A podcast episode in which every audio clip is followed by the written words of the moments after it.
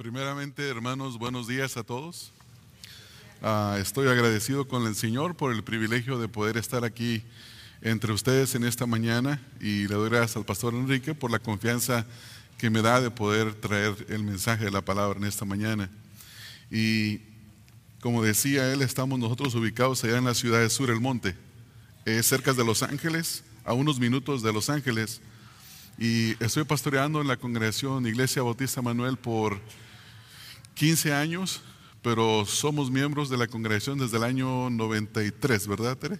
Desde el año 93 llegamos, la primera vez que llegamos a visitar esta congregación, mi esposo y yo éramos novios, todavía ni nos casábamos. Después, recién casados, nos movimos a, a congregarnos ahí y ahí estuve, estuvimos por mucho tiempo. Después salí cinco años a pastorear una congregación como un pastor interino a la ciudad de cerca de Pasadena. Y luego volví volvimos de regreso a la congregación y estuve como pastor asistente tres años.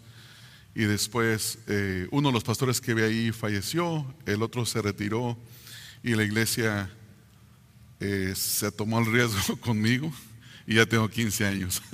ahí, gracias Señor por su misericordia. vamos a orar hermanos antes de abrir nuestras Biblias y pedir al Señor que nos bendiga en este tiempo. Padre, te damos siempre gracias por la oportunidad única que tiene solamente la iglesia de poder sentarse a leer, a estudiar y aplicar las verdades de tu palabra. Gracias Señor porque somos el único grupo en todo el mundo en los que se reúnen a considerar tu palabra de una forma cuidadosa, de una forma con atención y al mismo tiempo llenos de gozo y hambre por tu palabra. Gracias Señor porque es tu Santo Espíritu que produce en nosotros el deseo de leer tu palabra, estudiarla y obedecerla. Gracias Señor porque es tu Santo Espíritu quien alumbra los ojos de nuestro entendimiento para poder ver. Y en esta mañana queremos rogar esa ayuda. Queremos rogarte Señor que tú me des entendimiento y la capacidad de poder hablar aquellas cosas que he estudiado, que, a las que he llegado a entender, y que ayudes a mis hermanos a escuchar con un espíritu de discernimiento y con un corazón dispuesto a recibir tu palabra, a darle lugar a tu palabra en sus corazones. Ayúdanos, Señor, entonces en este tiempo, porque somos hombres y mujeres necesitados tu palabra dice, Jesús nuestro Señor dijo que separados de Él nada podríamos hacer. Y eso es en verdad así. Así como una, una rama, eh, un sarmiento eh, separado de la, de la viña no puede tener vida ni dar fruto, así nosotros no podemos, Señor, separados de ti. Y por esa razón nos ponemos en tus manos y rogamos que ese tiempo sea de de edificación y que sobre todo sea para honra y gloria de tu nombre. Estas cosas las rogamos en el nombre de nuestro Señor Jesucristo. Amén. Abran por favor sus Biblias, hermanos, en Marcos capítulo 10 y vamos a estar estudiando los versículos 35 al 45 y el título de mi mensaje tiene que ver con el costo del discipulado, el costo del discipulado. Eh, en el mundo nosotros, en el que nosotros vivimos en estos días es muy fácil el ocuparse y enredarse en la búsqueda de lo que tiene que ver con el éxito, con la fama, con el poder. Y mucha gente, aún gente cristiana, cristianos, se envuelven en este esfuerzo por subir y escalar la escalera del éxito, buscando muchas veces el reconocimiento, buscando el elogio que los demás les puedan dar al tener una vida de éxito. Sin embargo, cuando hablamos del reino de Dios, de la iglesia, los cristianos, como seguidores de Cristo, nosotros estamos llamados a una forma de vida totalmente diferente. En Marcos capítulo 10, de los versículos 35 al 45, vemos el ejemplo de Santiago y de Juan, que ellos se acercan al Señor Jesucristo para hacerle una petición de que en la exaltación de Cristo, en su gloria, uno se sentara a la derecha y otro se sentara a la izquierda. Ellos querían poder de autoridad en el reino de Dios. Pero Jesús les enseñó que el costo de seguirlo a Él involucraba más que un lugar de autoridad, involucraba el corazón de un siervo, involucraba el servir a los demás y que la verdadera grandeza no consiste en ser alguien en este mundo, ser alabado por ser alguien, sino que más bien consiste en servir a los demás. Y hoy nosotros vamos a examinar este pasaje y conocer el verdadero costo de seguir a Cristo. La razón por la que he titulado este mensaje así es porque esta porción de la escritura de los versículos 35 al 45 es parte de una unidad más amplia que comienza en el capítulo número 8 y específicamente en el, en el versículo número 31, donde el capítulo 8.31 hasta el capítulo 10, al final del capítulo 10, el Señor Jesucristo va a hablar tres veces acerca de sus padecimientos. Y Él quiere que los discípulos sepan que Él está a punto de ir a la cruz, de pagar por el precio del pecado, de sufrir, y se está presentando delante de ellos como Isaías lo describe, como el siervo sufriente. Y esto es importante entenderlo porque en la, en la mentalidad judía se esperaba a un libertador, a un conquistador, a uno que viniera y derrocara al gobierno romano y que tuviera victoria sobre ellos. Y entonces en la mente de Jacobo y Santiago está eso. Ellos quieren tener un puesto de autoridad gobernando eh, físicamente, literalmente, porque en la mente de ellos Jesús es un conquistador. Pero a pesar de que tres veces Él les ha hablado de sus padecimientos, ellos no han comprendido. Y de hecho, en el contexto de este pasaje, ellos, eh, hay un contexto donde se pelean. ¿Quién habrá de ser el mayor en el reino de los cielos?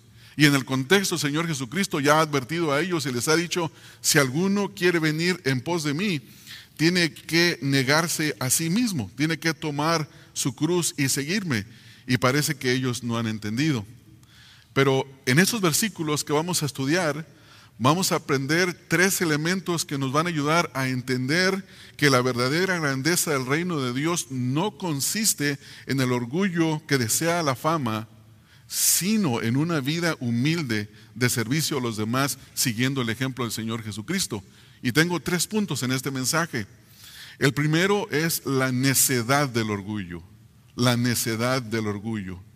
En los versículos 35 al 37 ellos hacen una petición muy necia, una, una petición que ellos mismos no entienden y más adelante Jesús les dice, no saben lo que piden. El orgullo, hermanos, nos quedará motivar a pensar y a desear cosas que son necias. Siempre, siempre. El orgullo es el padre de todos los pecados. El orgullo fue el pecado original donde Adán y Eva, el Señor les dijo, no coman de este fruto porque el día que coman de ese fruto morirán y Satanás les dice, no morirán, sino que serán como Dios. Y entonces les entró el orgullo y del orgullo bien, el orgullo podemos decir que es la raíz de todos los pecados. Todos los pecados tienen que ver con el alimentar el orgullo. En segundo lugar, mi segundo punto están los versículos 38 al 40 y es la ignorancia del orgullo.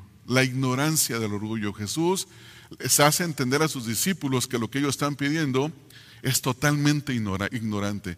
No entienden por qué Él vino, el propósito de su venida, no entienden el sufrimiento y el padecimiento que Él está a punto de llevar a cabo, por lo tanto, es una petición ignorante. Y en tercer lugar, en los versículos 41 al 45, la corrección del orgullo. El Señor Jesucristo les enseña a ellos que en el reino de los cielos no será como es en el mundo y corrige la actitud que ellos tienen. Bueno, Vamos a dar comienzo con el primer punto, la necedad del orgullo, versículos 35 al 37, y quiero pedirles que juntos los leamos, dice la escritura. Entonces Jacobo y Juan, hijos de Zebedeo, se le acercaron diciendo, Maestro, querríamos que nos hagas lo que te pedimos. Él les dijo, ¿qué queréis que os haga? Ellos le dijeron, concédenos en tu gloria, nos sentemos el uno a tu derecha y el otro a tu izquierda. En esos versículos 35 al 37 vemos a Santiago y a Juan que están acercándose al Señor Jesucristo, haciéndole una petición que es bastante audaz. Es una petición que en realidad es muy intrépida, es una petición descabellada. Y en un pasaje paralelo en el Evangelio de Mateo, la información que Mateo nos da es que es la madre de estos dos que viene con ellos a hacer la petición. Y es quien les, les, peticiona. Y entonces podríamos decir, ¿quién fue? Entonces fue la mamá la que tuvo el deseo de esto o fueron los hijos. Y en realidad fueron los tres. Tanto la madre como los hijos, los tres vinieron con esta petición. Ellos piden sentarse, uno él a la derecha y otro a la izquierda de Jesús. Y noten que hay una palabra clave y dice, en tu gloria. Y nosotros inmediatamente podríamos decir, oh, es que ellos quieren estar en el cielo sentados a la derecha y a la izquierda de Jesús. Pero para ellos el entendimiento de la palabra gloria no es la exaltación que la escritura nos enseña cuando dice en Filipenses capítulo número Dios que Dios lo exaltó hasta lo sumo. Para ellos aquí gloria es la exaltación como Mesías conquistador sobre el pueblo romano y sobre todos los pueblos que habían tenido, ah, que habían atacado al pueblo de Israel. Esta petición, hermanos, está llena de orgullo. Es una petición que los dos habían pensado. Es una petición que va en contra de lo que es la humildad. Y durante todo el tiempo que ellos están eh, con el Señor Jesucristo, no han aprendido a ser humildes. Jesús ya les ha dado ejemplo de la humildad. Jesús les ha enseñado de la humildad, pero ellos no han aprendido. Vea el texto, dicen que, uno se siente a tu derecha y el otro a tu izquierda. Ellos desean la posición más elevada. Ellos no tienen en consideración a los otros diez y mucho menos a otros. Ellos quieren lo más alto, lo más elevado. Y así es el orgullo. El orgullo nos ciega a querer estar en lugares que no nos corresponde. Algunas veces, yo no sé si usted ha tenido tiempo o le gusta la música clásica, pero a mí me gustan mucho los conciertos de violín. Yo estudié violín en México. Estudié música y mi instrumento era el violín. Y cuando veo ejecutar a un violinista un buen concierto, yo no estoy pensando, oh, yo quisiera estar ahí. Hermanos, para estar ahí se necesita dedicación, se necesita esfuerzo y uno cuando está delante de un, concertista como estos y ve ejecutar a la persona con un violín, no debe de considerar la fama, el aplauso que está teniendo la exposición, sino que más debe de considerar el trabajo que está detrás de todo eso. El, esfuerzo, el sacrificio. Y, esto es lo que vemos aquí en esta porción de la Escritura. Hay un principio fundamental que la exaltación en el reino de los cielos primero incluye una profunda humillación. Y es lo mismo que Pablo dice en Filipenses 2, que vamos a ver un poquito más adelante. Aquí Jacobo y Juan dicen, concédenos. Al hacer esta petición, Jacobo y Juan también despreciaron, despreciaron de un modo deliberado a los otros. Ellos están pidiendo algo para ellos y esta petición excluye a los demás y los hace ellos como exclusivos, como dignos. En su comentario, John MacArthur dice, dice, fueron manipuladores, pues estaban consumidos por la fuerte ambición de la promoción personal, la expresión de la cual revela una fea condición de sus corazones. El orgullo siempre revelará, hermanos, lo peor de nosotros. Revelará siempre lo peor de nosotros. Hermanos, e-, esta petición de Santiago y de Juan, de Jacobo y Juan, eh, revela el mal entendimiento de lo que es el reino de los cielos. Revela el mal entendimiento del reino del Señor Jesús. Ellos, pensaban que al estar en la posición de poder, ellos podrían reganar, ganarse el reconocimiento en el reino. Sin embargo, el Señor Jesucristo dijo que el reino opera de una manera muy distinta, totalmente distinta. Él no busca elevar a sus seguidores a posiciones de poder sino que los llama a una vida humilde, a una vida de servicio. No, no, no seamos insensatos como ellos, hermanos. Nuestras peticiones a Dios deben de ser siempre conforme a la medida de la fe. Cada uno de nosotros no debe de tener un concepto más alto del que debe de tener. Debemos de pensar que lo que pidamos al Señor sea conforme a la palabra y no conforme a lo que Dios abomina. En Proverbios 12, del 15 al 16, vemos que hay seis cosas y una más que el Señor abomina. ¿Y sabe qué encabeza la lista de la abominación de Dios? El orgullo, los ojos altivos, que tiene que ver con el orgullo de la persona. Esa es el encabezado de la lista pecaminosa que Dios abomina. Y uno debe tener cuidado con eso. Al, igual que Santiago y Juan, nosotros también debemos de poner atención de no caer en esta, en esta trampa de hacer peticiones de poder y reconocimiento en la iglesia. ¿Cuántas veces, hermanos, en la misma congregación, ignorantemente o conscientemente podemos querer tener lugares de notoriedad? Cuando la escritura habla de que alguien esté en el ministerio, eh, Pablo es bien preciso y dice, no un neófito, para que no caiga en la condenación del diablo. Un neófito es un novicio, uno que acaba de comenzar en la fe, uno que, no, ignora la fe, que no tiene el fundamento de la fe, que no conoce la fe. Y ese es fácilmente engañado en el púlpito porque eh, él quiere subirse para ser notado, para exhibir su oratoria, para exhibir su conocimiento y que los demás le digan, qué buen mensaje predicaste. Y ese es un peligro para nosotros los pastores, de la misma manera. No solo para los neófitos, también para nosotros. Nuestro trabajo debe de ser como Pablo, como Pablo dijo en Corintios, delante de Dios, de parte de Dios y delante de Dios. Nosotros estamos en de frente a un púlpito para entregar un mensaje delante de Dios y que es de parte de Dios y a Dios sabremos de dar cuentas. Vamos a comparecer por cada palabra. Nuestro tiempo de preparación en el púlpito va a ser juzgado por el Señor. De verdad, nos sentamos frente a la Escritura e hicimos un trabajo delicado, con precisión, buscando ponernos de pie en el púlpito y decir, así dice el Señor. Eso debe de ser considerado. Y no solo aquí, en todas las áreas de servicio. ¿Qué motiva nuestro corazón a servir? ¿Por qué servimos? ¿Por qué el que estaba parado frente a la puerta está ahí? Alguien puede considerarse muy humilde y decir, a mí dame el lugar de la puerta, es más, dame el lugar de la limpieza. Yo soy una persona humilde. ¿De verdad eres humilde? ¿O es el orgullo que te quiere proyectar como una persona humilde? Uno tiene que tener cuidado de esas cosas. En segundo lugar, vemos la ignorancia del orgullo. ¿Por qué? ¿Por qué la ignorancia del orgullo? Versículos 38 al 40. Dice así. Entonces Jesús les dijo, no sabéis lo que pedís. ¿Podéis beber del vaso que yo bebo o ser bautizados con el bautismo con que yo soy bautizado? Ellos dijeron, podemos. Jesús les dijo, a la verdad del vaso que yo bebo beberéis y con el bautismo con que yo soy bautizado seréis bautizados. Pero sentaros a mi derecha y a mi izquierda no es mío darlo, sino a aquellos para quienes está preparado. En esos versículos el Señor Jesucristo responde a la petición de ellos. Y, el Señor Jesucristo no responde como el mundo lo hace. El mundo hoy en día admira la osadía. El mundo hoy en día admira la intrepidez de una persona, porque creen que eso es lo que la persona debe de hacer, de ser cabeza y no cola, de ser el primero.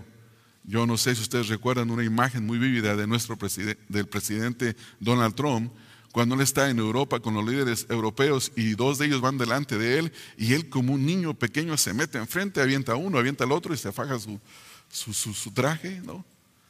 Eh, es, no hay necesidad de eso. En esos versículos el Señor Jesucristo les hace a ellos una pregunta, dice, ¿pueden beber la copa que yo bebo o ser bautizados con el bautismo con el que yo soy bautizado? Y aquí Jesús está refiriendo al sufrimiento físico que Él está a punto de llevar a cabo por causa de nuestros pecados. Desde la traición de uno de sus amigos, uno de los apóstoles, desde el arresto, el, juicio eh, perverso bajo el cual es sometido, el escarnio, los desprecios, la cruz y todo su sufrimiento. Y como advertencia contra esta insensatez de los discípulos, Él les pregunta, ¿ustedes pueden beber? Y ellos ignorantemente responden y dicen, eh, podemos. Pero ella les dice, no sabe lo que ustedes piden.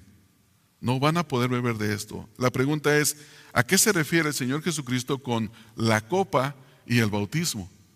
La copa y el bautismo. La copa es el vaso al que Jesús al vaso que Jesús se refiere, es al sufrimiento que él está a punto de experimentar. Vean en Mateo 26, 39, donde dice, yendo un poco adelante, se postró sobre su rostro, orando, diciendo, Padre mío, si es posible, pase de mí esta copa, pero no sea como yo quiero, sino como tú. Juan 18, 11 dice, Jesús entonces dijo a Pedro, mete tu espada en la vaina, la copa que el Padre me ha dado de beber, no la habré de beber. Y ahí se refiere al sufrimiento. Y cuando habla del bautismo, por ejemplo, en Lucas 12:50 dice, de un bautismo tengo que ser bautizado y cómo me he angustiado hasta que se cumpla. Entonces, cuando Jesús les dice a ellos, pueden beber de la copa, pueden ser bautizados con el que yo he de ser bautizado, les dice, ustedes no se dan cuenta que mi exaltación futura tiene que ver con mi humillación presente con el sufrimiento. Y este es un principio, hermanos, que corre a través de todo el Nuevo Testamento en la enseñanza del Señor Jesucristo. Entonces, beber del vaso es un modismo del Antiguo Testamento que ellos lo entendían muy bien y que quiere decir experimentar algo por completo, hasta lo sumo, en toda su capacidad. Y en este caso Jesús se refiere a la ira de Dios por causa del pecado. Ellos no han experimentado jamás la ira de Dios. Cualquiera que llegue a experimentar la ira de Dios la experimentará por la eternidad, siendo castigado por el Señor en el infierno. Hermanos, nosotros, nosotros no entendemos lo que es la ira de Dios, porque la ira que nosotros habíamos de recibir de parte de Dios fue recibida en Cristo, quien es nuestra propiciación. Sin embargo, eh, la ira de Dios es no solamente aquello que se experimentará en la eternidad, sino también es aquello que se puede experimentar en el presente. Una nación puede ser abandonada por Dios como lo es Estados Unidos y comenzar a experimentar lo que es el abandono y que es parte de la ira de Dios. Pero volviendo a nuestro texto, en el Antiguo Testamento hay varias referencias, por ejemplo, en Salmo número Salmo 11 versículo número 6 dice, "Sobre los malos hará llover calamidades, fuego, azufre y viento abrasador. Será la porción del cáliz de ellos. Aquí el cáliz es la copa. En el Salmo 75, versículo número 8, porque el cáliz, porque el cáliz está en la mano de Jehová y el vino está fermentado, lleno de mixtura, y él derramará del mismo hasta el fondo lo apurarán y lo beberán todos los impíos de la tierra. Isaías 51, 17. Despierta, despierta, levántate, oh Jerusalén, que bebiste de la mano de Jehová el cáliz de su ira, porque el cáliz de su aturdimiento bebiste hasta los, hasta los sedimentos. Y hay más porciones que podríamos citar en, eh, en, Jeremías. Voy a citar una de Jeremías nada más. Jeremías 25, 15 al 17. Porque así me dijo Jehová, Dios de Israel, tomará mi mano la copa del vino de este furor y la beberá de él a todas las naciones a las cuales yo te envío, y beberán y temblarán y enloquecerán a causa de la espada que yo envío entre ellas. Y tomé la copa de la mano de Jehová y di de beber a todas las naciones a las cuales me envió Jehová. Tiene que ver con el juicio. Entonces la idea que Cristo está planteando aquí a los discípulos para hacerlos volver en sí de su necedad es que la recompensa y el honor en el reino de los cielos está en relación con el grado del sufrimiento terrenal soportado. Hermanos, a veces nosotros escuchamos historias de héroes, de la, héroes contemporáneos de la fe, no los de Hebreos 11.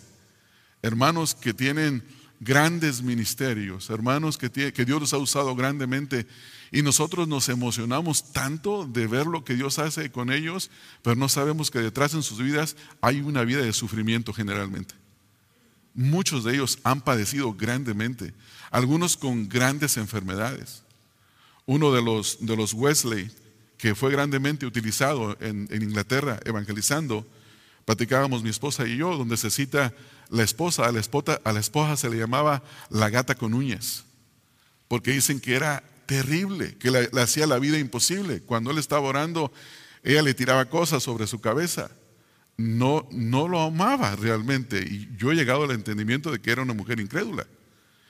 Y dicen que el día que ella muere, un hombre mensajero se le acerca al caballo donde él iba cabalgando y le dijo, murió la señora Wesley.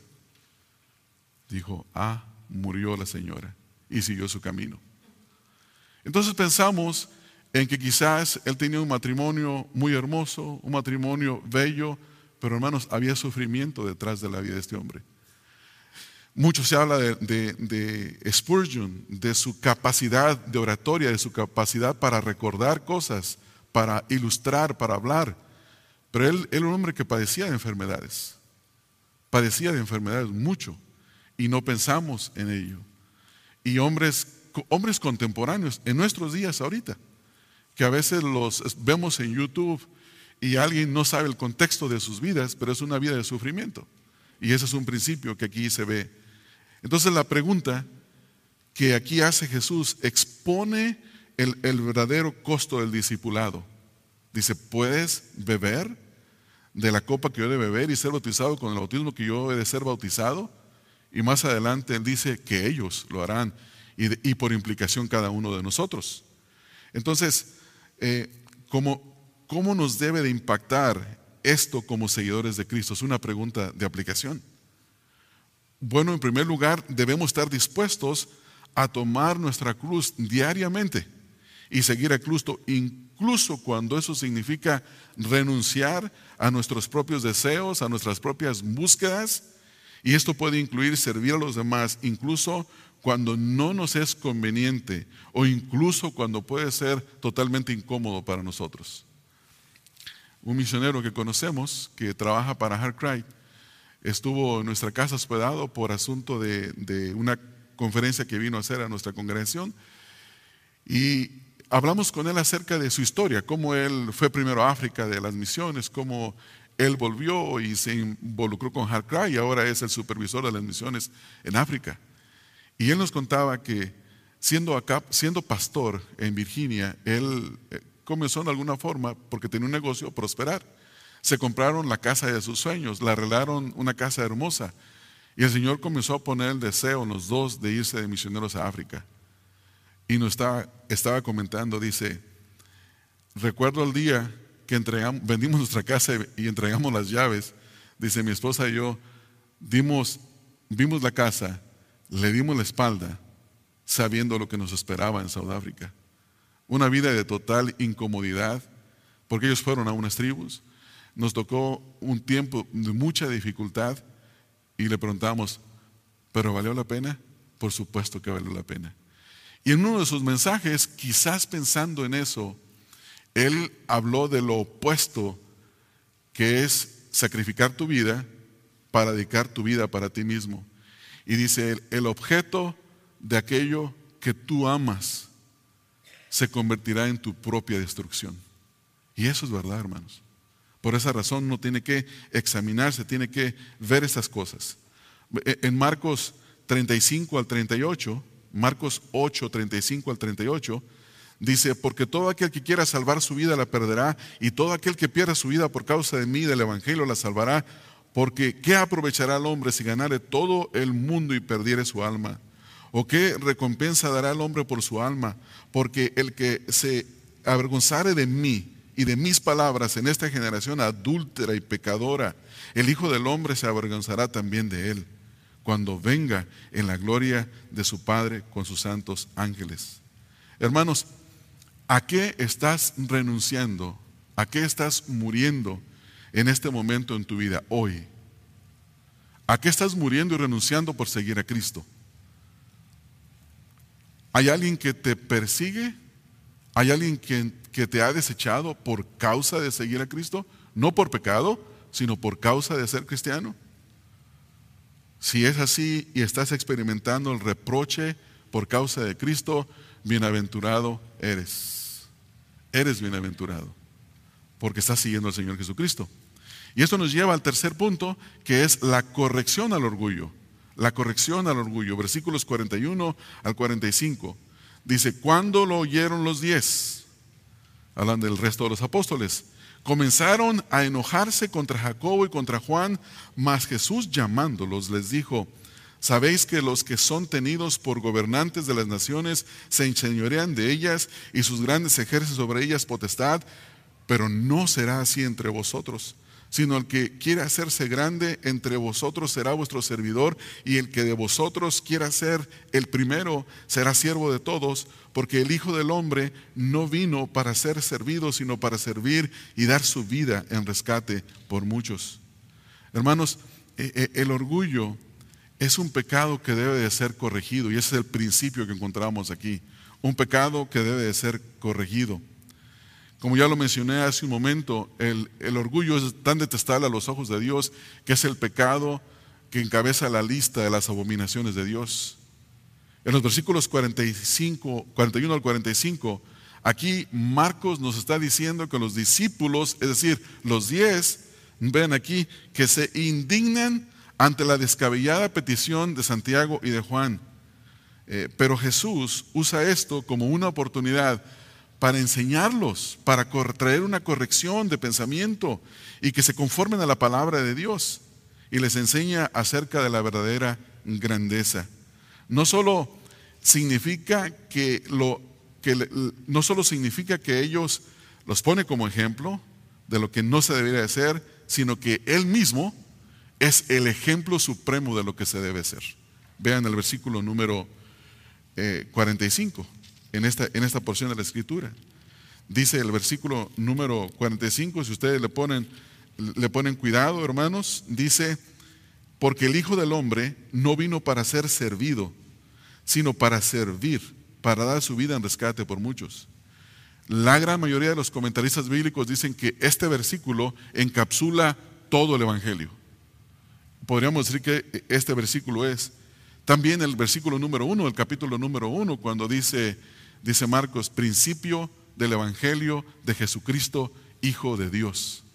Pero aquí vemos al Señor Jesucristo como el mismo como ejemplo.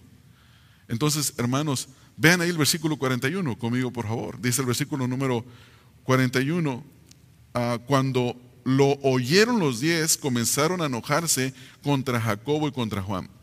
Uno de los errores de leer la Biblia y no pensar en cómo los hechos están pasando, el tiempo, nosotros lo leemos y pensamos que todo ocurre cronológicamente en nuestro tiempo, minuto a minuto, segundo a segundo, y todo es corrido. No, puede haber un espacio de tiempo entre una cosa y la otra. Porque el verbo que se encuentra aquí en este versículo 41, donde dice que comenzaron a enojarse, el verbo enojarse tiene que ver con algo que gradualmente está incrementando y que está persistiendo. O sea, ellos están enojados. Están enojados. No, no, no es que se enojaron y se les pasó. Ellos están enojados. Entonces tienen a dos discípulos ignorantes pidiendo lo que no entienden y tienen a diez ofendidos. Y la pregunta es, ¿por qué se ofendieron los otros diez? Porque los discípulos que hicieron la petición los despreciaron. No, se ofendieron porque ellos querían lo mismo también. En el contexto vemos que todos están disputando por quién será el mayor. Esto quiere decir que este es un mal de, la humanidad, es un mal del hombre, el orgullo. Entonces aquí ellos se enojan y como ya lo mencioné, e, el, el, verbo enojarse significa que es una acción continua y ellos están enojados contra los otros dos hermanos porque seguían enojados y Cristo lo aprovecha para hacer una corrección. Entonces la pregunta es, ¿por qué se enojaron tanto los discípulos? Y la respuesta nos es dada en el contexto. Ven en el capítulo número 9, en el versículo 33 al versículo número 35. Capítulo 9, versículos 33 al 35. Y llegó a Capernaum y cuando estuvo en casa les preguntó, ¿qué disputabais, en, qué disputáis entre ¿Qué disputabais? Tiempo pasado. ¿Qué disputabais entre vosotros en el camino? Mas ellos callaron, porque en el camino habían disputado entre sí quién había de ser el mayor. Entonces él se sentó y llamó a los doce y les dijo, si alguno quiere ser el primero, será el postrero de todos y el servidor de todos. Entonces ya lo ha corregido el Señor Jesucristo este problema. ¿Por qué ahora entonces Jacob y Juan vuelven a insistir lo mismo? ¿Por qué los doce se enojan en lo mismo? Porque nosotros somos personas que necesitamos de ser recordados lo mismo, no una vez, varias veces. Como pastor, recibo en mi oficina a matrimonios que se han disgustado por alguna razón. ¿Y saben cuál es mi consejo? Lo que les he predicado 10, 15, 20, 30 veces. Yo no me salgo de Efesios. Ama a tu esposa, explicar el amor que implica, el amor sacrificial. Esposa, respete, respete, sométase a su esposo. Y cómo esto se pone en la vida práctica cómo hay que tener sabiduría para vivir y tratar con la esposa, cómo hay que tener sabiduría y tratar con el esposo, es lo mismo. Pero necesitamos de ser recordados. Y yo no me puedo sentar frente a ellos y decirles, hermanos, ¿no se los ha recordado mil veces? No. Volver a empezar como si fuera la primera vez. Y esto es lo que vemos en el Señor Jesucristo, que Él está haciendo la corrección que ya hizo. Ya los corrigió y una, una, vez más aquí les está corrigiendo. Entonces, esta es la forma en la que ellos responden versículos 42 al 44, aquí vemos que Jesús ve la necesidad de tranquilizarlos, de corregirlos, y esto lo hace a través de la enseñanza de la palabra. Jesús corrige el pecado, el orgullo. Y Marcos dice que Jesús aprovecha la oportunidad para corregir una actitud malvada, perversa en el corazón de los discípulos. Y lo hace con la palabra. Por eso Pablo dice a Timoteo, dice, exhorta con toda paciencia y doctrina. Es la palabra de Dios la que nos santifica. Es la verdad de la palabra de Dios la que nos corrige a nosotros. Y Jesús está a punto de dar un ejemplo. Entonces, hermanos, aquí los apóstoles han sido influenciados por el mundo en el que viven. Los romanos, los griegos, ellos tienen una influencia, una cultura eh, helénica, una cultura romana que en el mundo esto es lo que ocurre. Vean cómo el Señor Jesucristo habla de los líderes. Y hay dos grupos de líderes que Él menciona. Vean aquí, hermanos, por favor, en estos versículos 42. Jesús llamándoles les dijo, sabéis que los que son tenidos por gobernantes de las naciones. Aquí habla de aquellos que son electos o que llegan al poder a la fuerza, pero están en la posición de gobernar una nación. Y luego menciona otro grupo. Dice, y sus grandes ejercen sobre ellos potestad. Los grandes son aquellos que tienen influencia por fama, por poder, por lo que usted quiera, pero no necesariamente son políticos, gobernantes, son gente que tiene poder. Entonces, viendo en la sociedad que el gobierno es así, el gobierno, eh, los gobernantes se enseñorean de las naciones, los grandes ejercen sobre ellas poder. Ellos así se conducen. Versículo 43 entra un contraste. Versículo 43 dice la primera parte, pero no será así entre vosotros. ¿Qué está diciendo? No es así como es en el mundo. Y luego viene una pequeñita palabra, sino, que establece un contraste radical, un contraste opuesto. Dice, sino que el que quiera hacerse grande entre vosotros será vuestro servidor. La palabra servidor es la misma palabra que utilizamos eh, en el Nuevo Testamento para hablar de diácono, uno que sirve las mesas en Hechos 6. Y, y, en el Nuevo Testamento la palabra diácono se utiliza en formas distintas. Se utiliza para referirse a los que tienen el oficio de diáconos, que han sido ordenados como diáconos, pero también se utiliza para los que sirven. Cristo es un diácono. Se utiliza la palabra para el mismo Señor Jesucristo como un servidor. Cuando dice, el Hijo del Hombre vino a servir. Él está hablando del oficio de diácono, uno que sirve. Pero en un sentido aquí se utiliza para hablar de todos los creyentes. Todos los creyentes somos diáconos. Creo que sería bueno escribir un libro que diga, todos somos diáconos. Porque todos somos servidores. Entonces, esta palabra es la palabra diácono. Y por ejemplo, en Mateo 20, 26, ustedes la ven ahí, dice, mas entre vosotros no será así, sino el que quiera hacerse grande entre vosotros será vuestro servidor. La misma eh, la misma enseñanza, el pasaje paralelo. En Romanos 16.1 dice, os recomiendo además nuestra hermana Phoebe, la cual es diaconisa en la iglesia en Sencrea. Yo sé que entre nosotros, entre los evangélicos, hay una, hay un, hay una diferencia en algunas congregaciones que unos creen que, que se puede tener diáconos masculino y diaconisas femenino en el oficio. Eh, y, y una de esas razones es este versículo. Otros argumentan que no. Eh, y bueno, yo no voy a decir, no voy a traer ninguna controversia para que no tengan que venir a traer correcciones el pastor la semana que viene. Pero cada congregación tiene una posición en cuanto a esto, ¿no? Y hay un debate en eso. Pero en, el capítulo número 3 de Primera de Timoteo se menciona como masculino y después se menciona, las, dice así mismo las mujeres, puede ser las esposas de los diáconos, depende de la posición que cada congregación tiene. Pero en Efesios 6:21 dice, para que también vosotros sepáis mis asuntos y lo que hago, todo os lo hará saber Tiquico, hermano amado y fiel, y escuche esto, fiel ministro en el Señor. Si va y estudia la palabra, es servidor, un diácono. En primera de Tesalonicenses 3.2 y, enviamos a Timoteo, nuestro hermano, servidor de Dios, es la palabra diácono. Pero también, como ya lo mencioné hace un momento, se utiliza la palabra diácono también en el sentido, si es que esta es su posición, de, hombres que tienen el oficio. El oficio, está el oficio del anciano, del pastor, y está el oficio de los diáconos. En Filipenses 1.11 dice, Pablo y Timoteo, siervos de Jesucristo, a todos los santos, en Cristo Jesús que están en Filipos con los obispos y diáconos. Romanos 16.1. Os recomiendo, no, este no, estoy viendo un versículo equivocado. Eh, primera de Timoteo 3.8. Dice, los diáconos asimismo deben ser honestos, sin doblez, no dados a mucho vino, sino no codiciosos de ganancias deshonestas. Versículo 12, ahí mismo los diáconos sean maridos de una sola mujer y que gobiernen bien sus hijos y sus casas.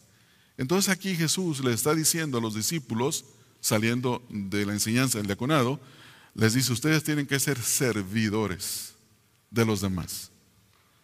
El que sirve la mesa. En el versículo número 44 hay una palabra más intensa. En el versículo 44 la palabra ya no es diácono. Dice, dice, y aquel que de vosotros quiera ser el primero será siervo de todos. Y esa es la palabra esclavo. Tendrá que ser un esclavo, no solamente un servidor de mesa, que puede ser apreciado porque me trae la comida, sino que tiene que ser un esclavo. En el Nuevo Testamento, esclavo tiene que ver con uno que no tiene voluntad propia, sino que su voluntad está sometida, sujeta a la voluntad de otro.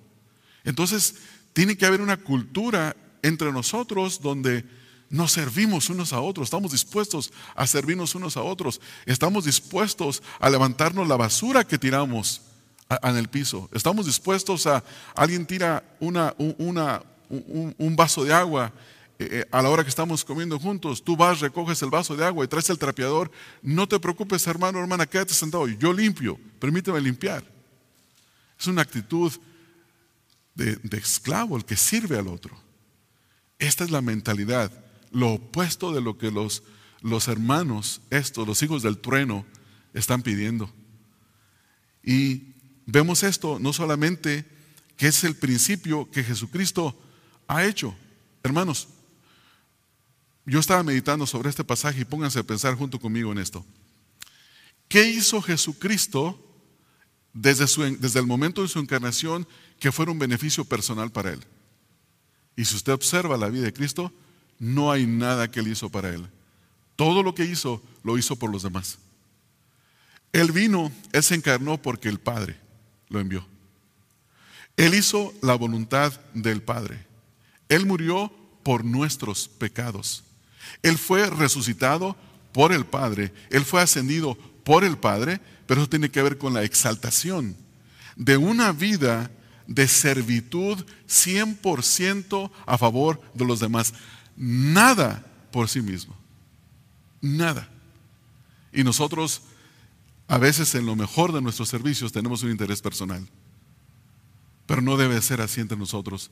Eh, debemos de crecer cada día en nuestro servicio unos a otros, debemos de crecer en nuestra disposición de ser los, los esclavos de los demás, sirviendo a los demás de, de una forma donde el Señor sea glorificado. Eso es lo que dice Pablo en Filipenses 2, 5 al 8. Haya pues en vosotros este sentir que hubo también en Cristo Jesús, el cual siendo en forma de Dios no estimó el ser igual a Dios como cosa a que aferrase, sino que se despojó a sí mismo tomando la forma de siervo, hecho semejante a los hombres, estando en la condición de hombre, se humilló a sí mismo, haciéndose obediente hasta la muerte y muerte de cruz. Él tuvo una humillación a lo más profundo no que un hombre se puede humillar. Esta es la humillación de Cristo. La humillación de Cristo es totalmente significativa por quién es Él. Porque siendo quien es, donde nunca hubo un momento en el que Él no fuera, donde nunca hubo un momento en el que Él mejorara o, o que llegara a decaer, siendo el Hijo de Dios, la segunda persona de la Trinidad, se, se humilla. Y no solamente se hace hombre, no vino a tomar la posición de, de, Pilatos o de Herodes o del César. No. Se humilla hasta lo sumo, a la parte más baja que una persona se puede humillar. Y es considerado por los hombres como la escoria del mundo, porque aquellos que eran crucificados se crucificaban fuera de la ciudad por malhechores, por malvados, por perversos. No solamente se humilla hasta lo más profundo, sino que es llevado en su vida terrenal, en su muerte, perdón, fuera de la ciudad para ser vilificado por los hombres. Y por esa razón Dios lo exaltó. Y el principio para nosotros de vida es el mismo. Vivamos una vida de servicio como el Señor Jesucristo lo hizo. Humillémonos porque nosotros no somos en realidad nada. Una antropología bíblica sana dice en el libro, en el libro de los Salmos, dice, todos los hombres puestos en la balanza son menos que nada. Salmo 62, son menos que nada. Y algunas versiones en inglés dice, son como un suspiro. Un suspiro no se puede pesar en la balanza. Y si nosotros nos humillamos como el Señor Jesucristo, simplemente estamos haciendo, estamos siendo siervos inútiles que han hecho lo que tienen que hacer. Pero la grandeza de esto, hermanos, está en el ejemplo de imitar a Cristo y en el momento en el que venga nuestra exaltación, porque estaremos con Él en gloria. Estaremos en la presencia de Él por la eternidad en gloria. Reinaremos juntamente con Él. Seremos exaltados a un puesto que jamás nosotros lo hemos considerado. Entonces, después de que el Señor Jesucristo hizo el más grande sacrificio, que es de la humillación suprema, dice Filipenses capítulo 2, 9 al 11, por lo cual Dios también lo exaltó hasta lo sumo y le dio un nombre que es sobre todo nombre, para que en el nombre de Jesús se doble toda rodilla de los que están eh, en los cielos y en la tierra y debajo de la tierra, y toda lengua confiese que Jesucristo es el Señor para gloria de Dios el Padre. Se ha humillado a lo más profundo de la humillación humana, a ser crucificado junto a dos ladrones, para que en su exaltación toda rodilla se doble y toda lengua confiese y toda lengua magnifique que Jesucristo es el Señor. Esa es la exaltación, hermanos. Nosotros somos el fruto de su humillación. Estamos aquí como resultado de la humillación de Cristo. Gloria a Dios. La iglesia es el resultado de la humillación de Cristo. Por esa razón, este camino de servicio, que es duro, que no es fácil, que es humillante, debemos de seguirlo. Debemos de caminar por Él, aunque nos cueste, matar nuestro orgullo cada día y, caminar en el Espíritu de nuestro Dios. Hermanos, la vida y la muerte de Cristo entonces ejemplifican el verdadero discipulado. E, él voluntariamente dio su vida por nosotros para mostrarnos la grandeza que se encuentra en la humildad y el sacrificio. Pregunta, ¿y esto cómo nos afecta a nosotros? O sea, ¿y qué? ¿Qué pasa con esta enseñanza de la Escritura? Estamos nosotros llamados a seguir al Señor Jesucristo.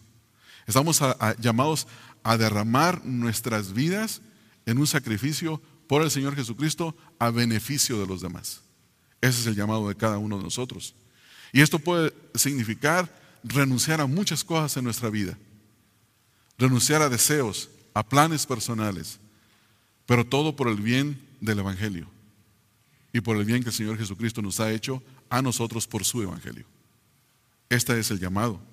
Entonces, en conclusión, el costo del discipulado, hermanos, no se trata de buscar en este mundo lo más grande, la posición más alta, la posición más exaltada, sino que se trata de servir a los demás. Se trata de seguir el ejemplo del Señor Jesucristo. Se trata de vivir no por nosotros mismos, sino para otros. Y a medida que nosotros avanzamos, a medida que nosotros eh, vayamos obedeciendo al Señor, debemos de recordar que la verdadera grandeza en el reino viene a través de la humildad y el sacrificio hacia los demás. Ahora, el pasaje, todo pasaje en la escritura tiene una teología, que está en el mismo pasaje, pero que también tiene una aplicación personal a nosotros. Tres veces en este contexto se menciona la humillación de Cristo. Eh, en el capítulo 8.31, en el capítulo 9.31 y en este, en este perdón, 9.32 34 y en este pasaje. Y cada vez que Cristo habla de sus futuros sufrimientos, lo dice en el contexto de la soberanía de Dios. Así tiene que ser. Así habrá de ocurrir. ¿Y qué es lo que nos muestra esto? Que el sufrimiento de Cristo estaba ordenado por Dios y ejecutado por Dios mismo. Y esto es un aliento para nosotros, hermanos.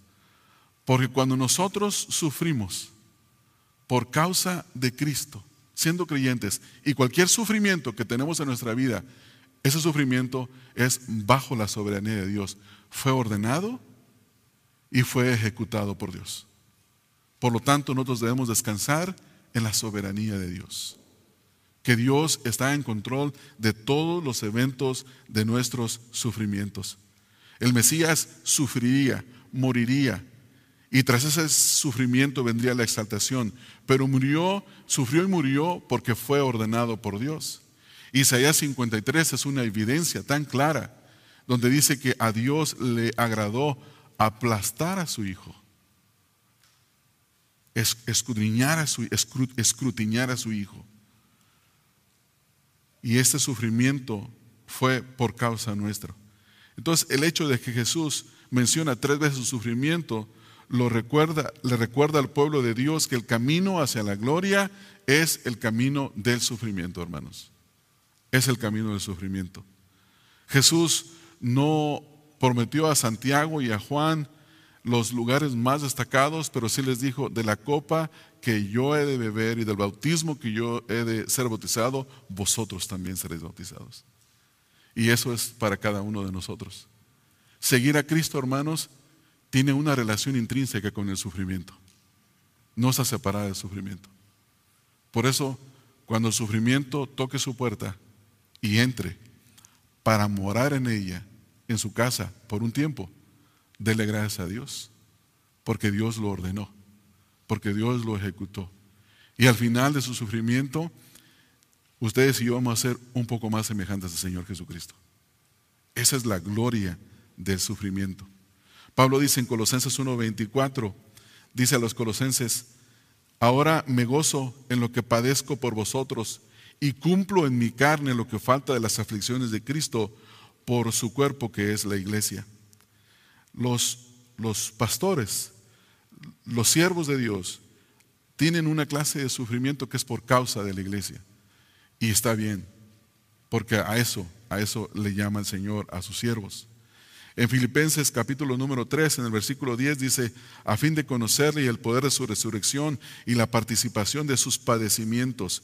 ¿Qué tiene que ver con conocer a Cristo y participar de los sufrimientos de Cristo? Dice Pablo, llegando a ser semejante a Él en su muerte. Parecernos más a Cristo en esta vida. Y esto es a través del sufrimiento. Entonces Pedro dice que el sufrimiento también es algo que se nos ha dado para imitar a Cristo. Primera de Pedro 2.21 nos dice, Pues para esto fuisteis llamados, porque también Cristo padeció por nosotros, dejándonos ejemplo para que sigáis sus pisadas. O sea que el ejemplo de Cristo es el ejemplo del sufrimiento. En el capítulo número 4, versículo 12 al 13, amados, no os sorprendáis del fuego de la prueba que os ha sobrevenido como si alguna cosa extraña os aconteciese, sino gozaos por cuanto sois participantes de los padecimientos de Cristo, para que también en la revelación de su gloria os gocéis con gran alegría. Hermanos, en 1 de Tesalonicenses 1:10 dice Pablo, y esperar de los cielos a su Hijo, al cual resucitó de los muertos, a Jesús, quien nos libra de la ira venidera. El Señor es nuestro libertador, el Señor es el que es y el que nos manda a ser lo que nosotros debemos de ser. Eh, él es el Cristo resucitado. En Apocalipsis 1.18 dice, el que vivo y estuve muerto, mas sea aquí que vivo por los siglos de los siglos. Amén. Y tengo las llaves de la muerte y del Hades. Vea la condición exaltada de Cristo en este momento. Entonces, pensando nosotros reflexivamente hacia atrás un poco, cuando sufrimos, debemos de poner nuestros ojos en aquel que sufrió por nosotros. Cuando sufrimos, debemos de entender que es parte de la vida cristiana, es normal sufrir. Cuando sufrimos, pensemos en el momento en el que no habrá más llanto, no habrá más dolor y ese sufrimiento nos ayudará a obedecer lo que dice Pablo en Colosenses capítulo 3. Si verdaderamente habéis nacido de nuevo, dice, pongan sus ojos en las cosas de arriba, busquen las cosas de arriba. Y el verdadero cristiano cuando sufre, se regocija en el momento en el que no habrá más llanto, no habrá más dolor. No tenemos ni una, ni una, ni una pequeña partícula, hermanos, de entendimiento de lo que está en la presencia de Dios, en la gloria de Dios. Porque nosotros somos afectados por el pecado aún todavía. Pero cuando estamos en la presencia de Dios, donde no hay pecado, donde todo tiene una perfección absoluta, porque el que está en gloria es perfecto y es absoluto. Vamos a experimentar y no nos vamos a lamentar de nada de lo que experimentamos en esta tierra por causa de Cristo. Ningún sufrimiento que padezcamos en esta tierra tendrá sombra por el resplandor de la gloria venidera. Nada se compara con lo que viene. Así que hermanos, les animo a que nos esforcemos por imitar el ejemplo del Señor Jesucristo, que está aquí en este versículo 45 porque el Hijo del Hombre vino a buscar, vino a sufrir. Hermanos, tomémonos un tiempo para reflexionar en nuestra propia vida y hacer preguntas para reflexionar. ¿Estás buscando posiciones de poder y reconocimiento o estás dispuesto a, a seguir el ejemplo de servitud y humildad del Señor Jesús? Si esto es así, estamos buscando a Cristo, debemos de pedir al Señor Jesucristo que al Señor Jesucristo Primero, que nos muestre las áreas de nuestra vida donde somos orgullosos y pedirle que nos ayude a erradicar ese orgullo a través del servicio a los demás. Segundo, debemos de ser intencionalmente ser siervos de los demás. Cuando vienes a la congregación, pregúntate cómo puedo servir a los demás. ¿Cómo me puedes utilizar el Señor? Si ya estás sirviendo, sigue sirviendo. Si no estás sirviendo, buscar en donde servir y mantén un espíritu de humildad imitando al Señor Jesucristo y haz de tu vida, de tu vida, el propósito de ser un siervo humilde que dedica su vida a los demás. Y entonces es cuando encontrarás el verdadero significado para su vida.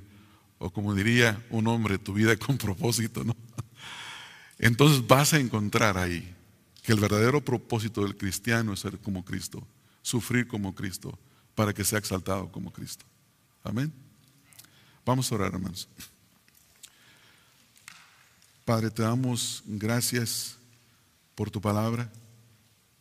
Te agradecemos porque e-, es un privilegio poder leerla, estudiarla y buscar aplicarla a nuestras vidas.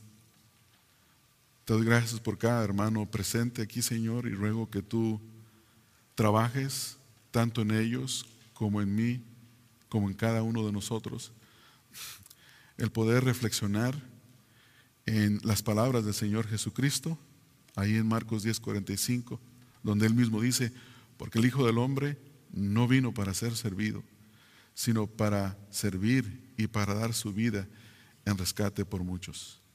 Ayúdanos, Señor, a tener esta mentalidad, a tener el mismo sentir que hubo en Cristo Jesús. No ser servidos, sino ser servidores. No buscar exaltarnos nuestra vida, sino considerar a los demás como superiores a nosotros mismos y buscar en qué forma podemos edificar sus vidas. Estas cosas las rogamos en el nombre de nuestro Señor Jesucristo. Amén. Amén.